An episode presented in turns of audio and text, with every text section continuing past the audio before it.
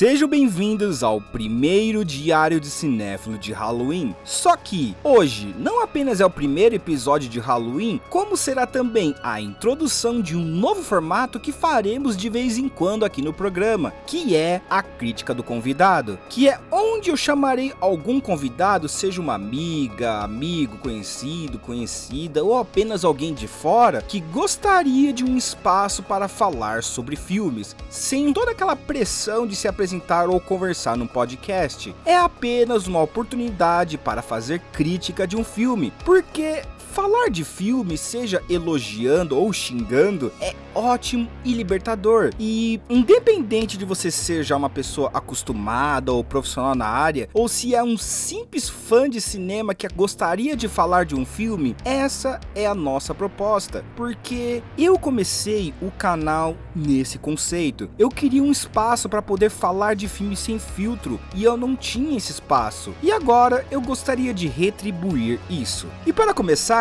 eu estou apresentando a maravilhosa Erika Costa, que é uma grande, bela e amada amiga minha, que é minha eterna parceira de falar de filmes, principalmente do gênero de terror. Se tem filme de terror novo, nós somos os primeiros a saber a opinião do outro, e ela estará trazendo aqui pra gente uma crítica do primeiro Scream, ou Pânico, dirigido pelo lendário Wes Craven, e depois eu irei trazer uma crítica do I Know What You Did Last Summer, ou Eu Sei O Que Você fizeram no verão passado, e assim trazendo uma sessão dupla de slashes adolescentes noventistas que moldaram uma década e também mudou o curso do terror para sempre. Mas enfim, apresentação apresentada, introdução introduzida, vamos agora colocar o holofote na Erika para falar desse incrível clássico.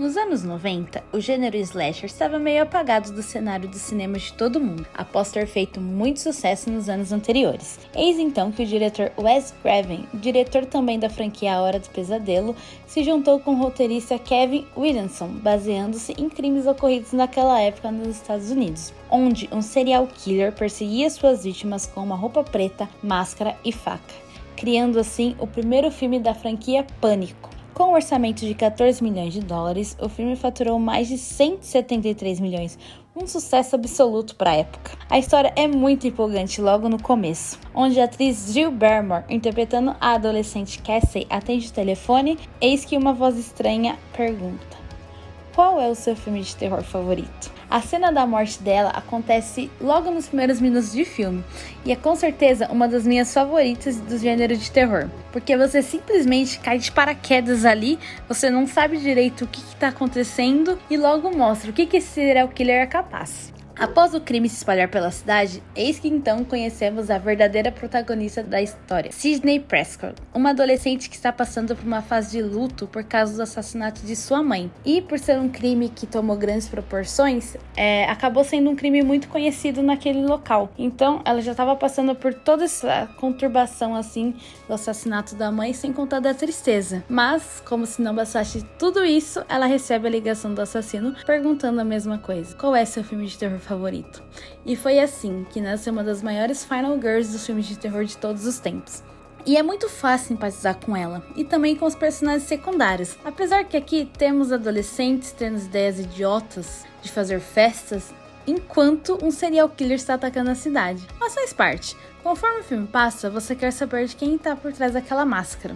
Falando em máscara, a de Pânico é fácil, uma das mais icônicas de todos os tempos. Afinal, quem não conhece a famosa Ghostface? Quem nunca quis vestir ela para assustar seus amigos, não é mesmo? Sendo uma das minhas franquias favoritas, todo ano eu gosto de rever os quatro filmes, pois apesar de seus altos e baixos, é uma franquia muito especial para mim. E em 2022 teremos um novo filme chegando. O que será que nos aguarda? Será o primeiro filme não dirigido pelo diretor, pois infelizmente ele faleceu em 2015. Porém, o roteirista da ideia original da história, que havia participado apenas dos filmes 1, 2 e 4, volta, sendo os filmes mais elogiados da franquia. O 3 ele é o mais criticado, ele tem umas reviravoltas meio nada a ver mesmo mas também é um filme divertido, vai, dá para perder tempo. e você, já assistiu Pânico? Se não assistiu, recomendo demais, porque com certeza é uma das melhores franquias de slasher de todos os tempos. Bom, agradeço a Erika pela resenha e agora eu falarei sobre Eu Sei O Que Vocês Fizeram no Verão Passado, mais conhecido como o pior filme para se colocar num título de YouTube, que é um terror slasher adolescente de 1997, dirigido por Jim Gillespie e roteirizado pelo mesmo roteirista do Scream, Kevin Williamson, sobre um grupo de jovens que após terem tentado acobertar um trágico acidente, eles são perseguidos por uma entidade misteriosa com um gancho na mão um ano depois e deve enfrentar esse terrível segredo. Falando de um filme agora que é bem querido para mim, por mais que não seja tão bom assim, Eu Sei O Que Vocês Fizeram no Verão Passado é um desses filmes que sua história talvez seja até mais interessante que o filme em si, porque em seu núcleo é um slasher bem comum. Temos nosso grupo de adolescentes que são perseguidos por essa entidade misteriosa que instiga o espectador a tentar descobrir quem está por trás da figura, como visto em diversos slashers e que talvez teve seu ápice nesse formato com o Pânico do Wes Craven, que fez explodir esse formato narrativo onde a gente deve tentar descobrir quem é o culpado. Mas, mesmo ele sendo por si só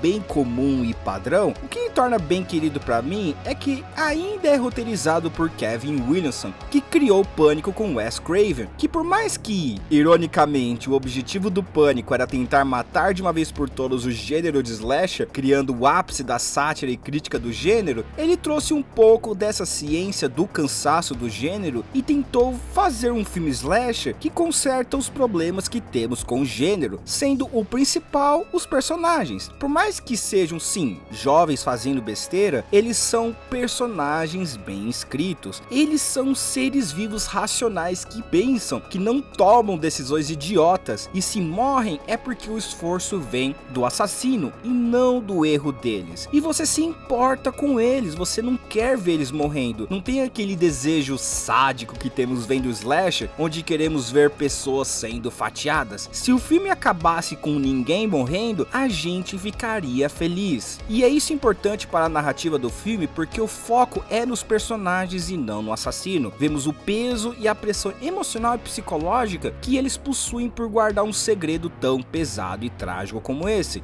E como tendo um perseguidor nas costas deles, os força não apenas a enfrentar isso, e sim também os leva nessa jornada investigativa para descobrir quem está por trás disso. O filme se encosta na dinâmica deles, no drama deles, e se isso não funcionasse, o filme ia ser extremamente entediante, mas por sorte isso funciona, e isso o ajuda a se destacar mesmo sendo um slasher padrão. E para finalizar sobre a parte do filme em si, não dá para eu não não dar destaque à minha Final Girl favorita da história, Jennifer Love Hewitt como Julie James. Não apenas tem a parte pessoal, porque eu sempre fui apaixonado pela Jennifer Love Hewitt e a personagem, mas que ela é também uma personagem complexa. Ela é a mais atormentada por esse segredo e por conta disso, é a que está mais emocionalmente envolvida nessa jornada. E como ela é também a protagonista, ela soube carregar muito bem o filme. Mas, como eu falei no começo, a maior graça do filme é o impacto desgraçado que ele teve no cinema, porque ele desfez completamente o que o Pânico tentou fazer. Pânico tentou acabar com o gênero de slasher, mas ele deu cria a esse filme, e esse filme foi um dos maiores pontos chaves do gênero de terror, levando o terror em sua época mais bagunçada, que é o começo dos anos 2000, tendo centenas de centenas de filmes de terror adolescentes com música de rock e metal. E se não fosse esse filme, não teríamos Premonição, por exemplo, ou coisas como A Casa de Cera, Halloween Resurrection, Still Alive, ou até aquela porcaria maravilhosa do Jason X. Pânico pode ter começado, mas eu sei o que vocês fizeram no verão passado sem querer iniciou um novo movimento que não saberíamos como seria o terror hoje se esse filme não tivesse existido. Enfim, fora isso, eu gosto bastante desse filme. Ele é um slasher bem padrão e as mortes em si nem são tão divertidas assim, mas os personagens, o mistério e a história ajuda esse filme a ser um pedido decente para o Halloween ao lado de Pânico. E bom, é isso pessoal. Nos sigam nas redes sociais para acompanhar todas as novidades do nosso canal e não se esqueçam de inscrever. E como sempre, agradeço muito a presença de todos e tenham ótimos sustos.